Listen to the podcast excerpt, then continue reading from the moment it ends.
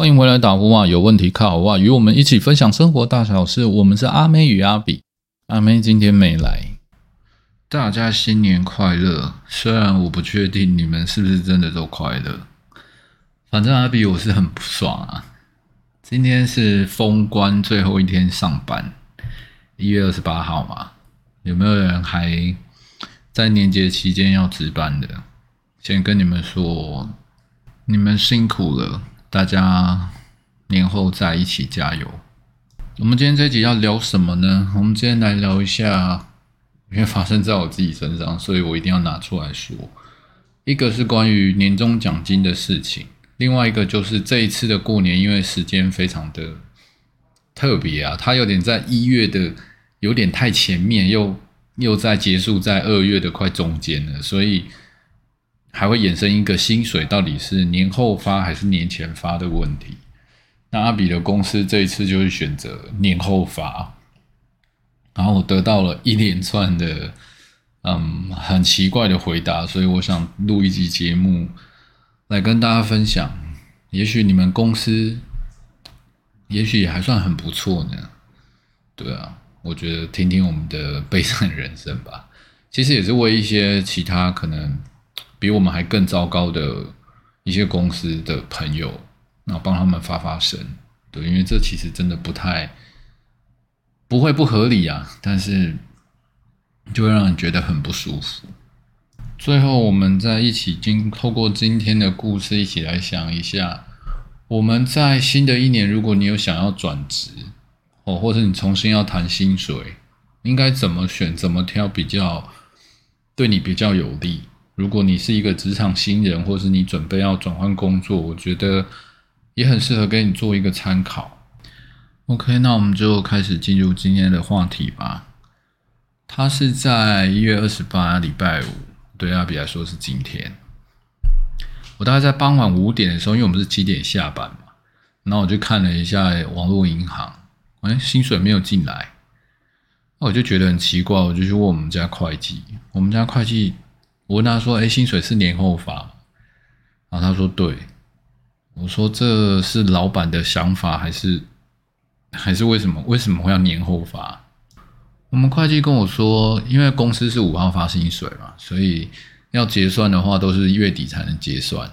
那今天因为是最后一天上班，所以要大家考勤啊，什么都要等。我像我们今天是算到五点。”然后他们开始加班算薪水，这样才能在二月七号的时候发薪。说真的，我也工作三十八年，三我三十八岁没有工作三十八年，十六岁工作了。就是说算这种薪水，当然我们先讲合法性啊，它一定合法，因为只要你不是延迟发薪，如果你是发薪水逢例假日的话，是可以递延，这是劳基法是有规定的，OK，绝对合法。只是薪水这种东西，尤其它是过年的年前的薪水，却把它放到年后，然后来讲法条，我觉得这真的就有一点，好吧，依法行政嘛，当然是没有问题，人家让人家觉得很冷血。我不是在批评我们家公司怎么样，因为说真的，我跟我的老板私交算，不要说私交了，没有没有私交，就是。我我至少跟他共事过十来年了吧，对，呃，没有那么持续，但是十几年前就共事过这样。那我心里就很矛盾啊，我的老板不是这样的人，因为钱他早就准备好放在那里，你懂吗？一月二十八号发钱跟二月七号发钱对他来说是没有差别的。那我就最想你想知道说，这个薪水到底是哪一关出了问题？后来我讨。讨论了一下以后，我才知道说，哦，是财务单位跟老板讨论。那老板也提出过，诶，应该要发年前这种看法，但财务单位可能有他们计算薪水上的困难，所以没有办法在年前发。那这些我觉得我都可以接受了。其实对我个人职业选择，我觉得老板的心态比较重要，因为有时候老板真的有些决定不是他不做。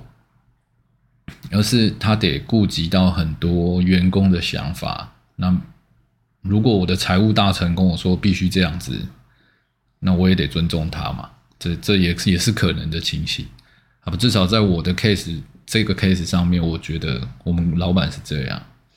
毕竟我们老板是一个业务出身的人嘛，这么这么简单，可以让员就是让员工至少觉得小确幸嘛的事情，他不可能不做啊。做人他做生意体体面面，没有可能会在这种小地方上犯这种错，所以我觉得非常奇怪。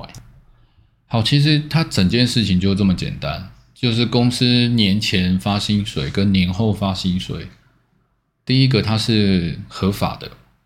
好，所以没有一定要年前发，这大家可以不用在法律上纠结。但是如果提前发，其实对公司它真的是没有具体的影响，除非你们公司资金很紧张啊。如果是这样的话，那你真的要考虑一下，你们公司会不会年后发不出薪水？但反正我知道我们公司不是。好，那如果你已经知道像我们的故事是这样，那你知道吗？年前发会有什么问题？其实我是老员工啊，这个问题对我来说真的就还好。嗯，先来讲，如果你是一个十二月才进来的新人，你可能十二月十五，好吧，去年二零二一的十二月十五，你进来工作十五天，然后你在一月五号领了十五天的薪水，那你可能是在台北租房子住的人，那现在到了。你要过年了，你可能要坐车回家，结果公司他因为这个刚刚讲的故事这个规定，所以你到二月七号才能领薪水，所以你是等等等于是三十一天的工作时间加七天，三十八天，当然期间有放假了，但不论嘛，对你的你不会因为放假你就不用吃饭嘛，你三十八天后才领到你一月份的薪水，那你怎么过年？你怎么缴房租？你要怎么包红包给你爸妈？我们不要说爸妈，就不要拿父母来说嘴好了。就是你可能作为一个刚出社会，或者是你甚至北漂，对你从南部、东部，对，就远处搬上来的人，那年后发薪水，你看对你影响大不大？那有些如果你已经做满一年的员工，你是会有年终奖金的。那年终奖金多少？这个因为部门不同，主管不同，谈的方式也不一样，我们就没有一个统一的标准。但年终本来它就是对你过去一年的工作结果的肯定嘛，所以年终会先发，这点我们是年终先发没有错。可是就刚刚的例子来说，如果你是个新人，你又还没一年，你还没有领到年终，我真的不知道这一个月要怎么过。那当然，你说这合不合理？当然，对公司就我们还是说嘛，它一切都是合理的。有时候你就会觉得上班，我不知道为什么，我至少在我看见我的公司，因为我就说我十几年前就已经加入过这里。你看这十几年来，公司从小变大，从没制度变有制度，这当然是必然的过程。可是。怎么越来越不贴近？嗯，有点人情吗？或者是我都不知道，还是大家把？因为我现在今年的在二零二一的时候，我跟很多部门吵架，然后他们每个人就是公司规定。后来我都对着那些规定，我就一直往我要去找我老板，我说为什么会有这种规定？然后很多时候就是老板也就嗯嗯不方便表示这样，就是他也他的为难。所以有时候，你的老板可能也真的都被一些主管给给绑架了，对啊，这好像在批评我们公司的主管。whatever，反正就是说，也许跑去看主管的立场哦，也没有问题哦。我们常常就讲嘛，正义是随着立场而移动的嘛。什么叫正义？国与国战争，谁跟谁是正义？对啊。啊，不不不讲政治啊，今天就是完全就是在封关最后一天来发个牢骚，而且我们公司还很复杂，我们公司还有那个约聘的，就是外聘员工，你知道，有些外商公司会会把它放在我们公司里面做像人力嘛，人力派遣，那这东西你你们都有想过，如果你是派遣的员工，哎，你的原厂。已经付钱给了你们公司，那你们公司却在年后发薪水，人家已经先给你了，哎，那当然你不是属于原厂啦，对，但总是你不觉得就是？我真的讲到哽咽，这段我绝对不会删掉，因为我真的觉得很很不合理。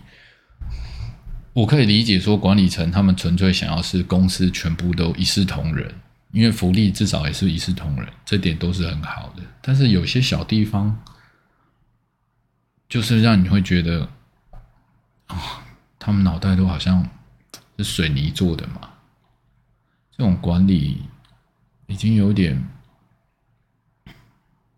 让我觉得很难过，讲到有点哽咽，因为我真的看着一个，你如果有跟过一家公司，跟着一个老板，你跟了他十几年了，你看着他的改变，然后你看着同事的改变，组织的壮大，你会发现人性会越来越少，然后感情会越来越薄。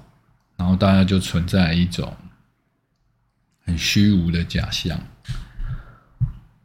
我真的是二十几岁到三十几岁的一种工作的的心情啊。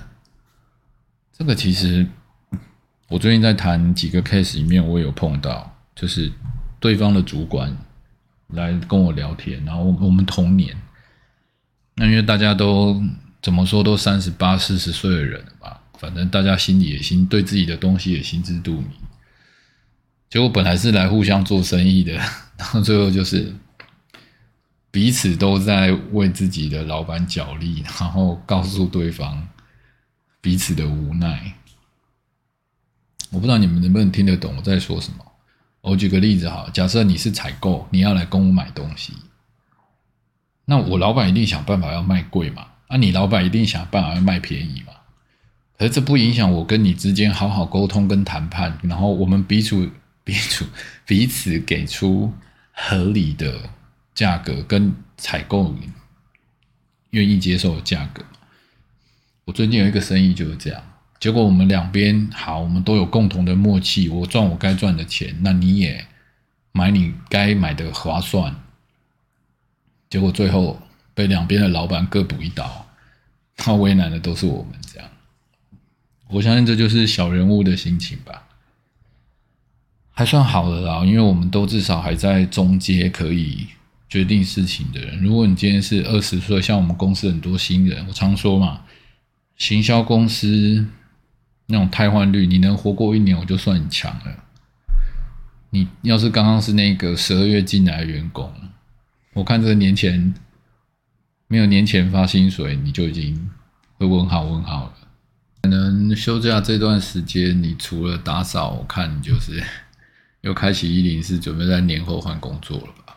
又或者是在那个过年后，因为过年后我们就会开始启动新的专案嘛，很多客户都会开始准备 plan 明年的计划。那业务这时候是特别忙的，然后就换执行单位开始在跑活动，所以那时候就会开始闹人力荒，好吗？所以告诉你们那种。年后三四五六月，不要跑去加入行销公司，那个不是好的时机。那时候又热，然后你要派活动，到处晒，OK。那如果你是业务的话，OK 啊。其实这这个故事从头到尾，我不是受伤害的那个人啊。对，有时候我就真的只是在帮我其他同事。去发声，当然我自己也觉得很受伤，因为我在年前疯狂的 shopping，我就想说，哦，好吧，那就年终跟一月薪水刚好可以拿来缴卡费，然后还会剩钱可以过年。靠！结果没想到他是这样，那我就我就突然想到说，哇，那如果那种有家庭的或者是怎么样新人，到底要怎么办？那他们都没有感觉吗？我们公司有四十几个人。大家听到年后发薪水，居然还是没有讲。我跟你说，其实很多东西我都知道，大家没有说。因为每个嗯，很多同事会跑来问我嘛，就是觉得你你们我们公司是这样嘛？因为他们不确定嘛。那我你说我是要说还是不说？说了好像说自己公司不好，然后有时候我会去帮帮同事发声，那老板也会觉得说关关你什么事？你神经病嘛？呃，他没有这样说啦，我只是觉得就是有一点好像心痛仇快吧，就是大家告诉我说不要做这种事。所以有时候我对自己的心中的那种正义，或是我觉得我应该怎么样，有时候我也觉得很感伤。这就是一种，反正我不想成为人家说的那种市侩的人。对，不过生意确实就是这样。嗯，我觉得大家在找工作的时候，真的还是要多为自己想一想。有时候不是真的，你因为年轻，除非你有很确定你想要取得什么，多做是好的啦。但你真的要为自己，嗯，长远的目标，比如说怎么样在工作中在精进自己。我知道有些同事他，像我也鼓励他们啊，说，哎，我也在录 podcast，那我觉得听众不重要，那这东西也不会盈利。不过，因为我们都是业务同事，所以我蛮鼓励他。你至少下班时间，因为我们的下班时间还算自由啦。然后每天的可以接触到的事情也很多。我觉得不如把这些事情记录下来，对口条或者是在写文案啊、编稿上面都会很有帮助。对，这只是一种分享。好，最后的部分我要来聊一下。所以，如果你在年后，想要转职的人，你应该要怎么样谈工作？我这边不会有正确解答。不过，因为毕竟我们是接触作为行销公司，我们接触很多品牌，还有目前不论大小企业，我自己个人总结下来的心得，一切都取决在于你的底薪一定要谈得够高，好吗？就是。底薪要谈得够高，因为底薪的高低就是取决于你未来的基石，它真的就像一个阶梯一样，你不要去迷恋那个很像阶梯式的高奖金，因为它不是固定的。你去了下一站，就或是公司产品变了，或是市场的时代变了，你那个阶梯式的算法奖金啊，可能是会有问题的，甚至你可能现在就有问题。所以，所有的不论如何，就跟你开店做生意一样嘛。你需要在乎的是每天的固定收入，而不是在于去看哦，我旺季可以赚多少钱，这是错误的。你与其在那边淡季赚很少，旺季赚很多，你一定更希望平常整个平均营业额是高的嘛。所以，同样的道理，对你而言，就是薪水你应该要把它谈高。至少你下一份工作，你要想办法把薪水谈高，因为这攸关你的年终。第一，如果你本来预设领三万，那年终一个月，那其实你一年领下来，你就把薪水谈到三万五，没有年终，你也是领的比三万还多，不是吗？所以也不用被那种什么几十个月的年终给感觉好像好像很羡慕。有些人年终的算法是用两万五千五，哎。那个发 发十个月，搞不好没一般人人的底薪还高，没有意思嘛。会聊到这个，就是因为我最近有一个朋友，他一直在纠结，他已经很确定他想换工作，因为他觉得他现在的薪资结构跟奖金结构变得很不合理。可是他为什么一直走不掉？我们讲给你听哦，这故事是怎么样？因为他回推算下来，他现在一年。平均薪资大概在六万多一个月，那他这六万多怎么算的？他就是把一年的年终跟奖金还有底薪全部算一算，再除以十二，所以他领六万多。然后他很好玩，有一个新公司的老板，他们就是他的客户啊，因为认识，那就想说，嗯，不然他五万底薪请他，那奖金结构再另外算。结果我朋友就犹豫了。因为他觉得啊，那这样子五万还比我一年领的现在还少，所以我不敢跳。我就跟他讲说，你真的大错特错，因为你现在的六万多是底薪三万加奖金三万多，你这奖金可大可小，每年它是不固定、不确定的。可是他却没有看到说，你去那边你就是一个固定五万，一年就六十万，有没有年终？还至少有一个月，那这样子就已经六十五万了。其实你现在领六万多，一年也才七十几万，去到那边你是固定的，你搞不好你如果不走，你现在薪水搞不好今年你做不到这个业绩，因为市场一直在变化嘛。他们是做手机配件的。对嘛？所以大家能理解这种意思。有时候我们是因为在一家公司里面被他的框框啊，不论是制度还是薪水还是眼界，他会去影响你看待世界的方式。所以你可能有时候会变得非常的不正常。你会觉得哦，好像我们公司是这样，所以外面应该也是这样，是有可能你会越换越差啦。可是我觉得还是要鼓励每一个人，尤其年轻二十到三十这段时间。其实三十几岁你应该已经很清楚你的市场跟方向了。那二十几岁的话，我还是一直其实一直鼓励，能换你就换，那只要记得底薪可以平换，但不要越换越低，那就可以了。那只要去赌个机会，真的有一天你可能会有很好的发展。早期我们七年级这一代啊，都是习惯用熬的，对，因为那时候老实说，经济还算颇稳定吧。那现在八八年级、九年级的伙伴们，你知道，因为现在疫情，还有资讯时这种资讯时代，实在是进步的太可怕，竞争也非常多，人口还越来越少。啊，我们今天不讲经济议题啊，就是。你的竞争真的是越来越激烈。如果你用熬的方式哦，已经熬不出头了。这个时代，所以大家才跑去做自媒体嘛。那至少你在自媒体上是你自己的时间，你也可以好好的耕耘一下吧。至少 Podcast 的真的蛮简单的啊。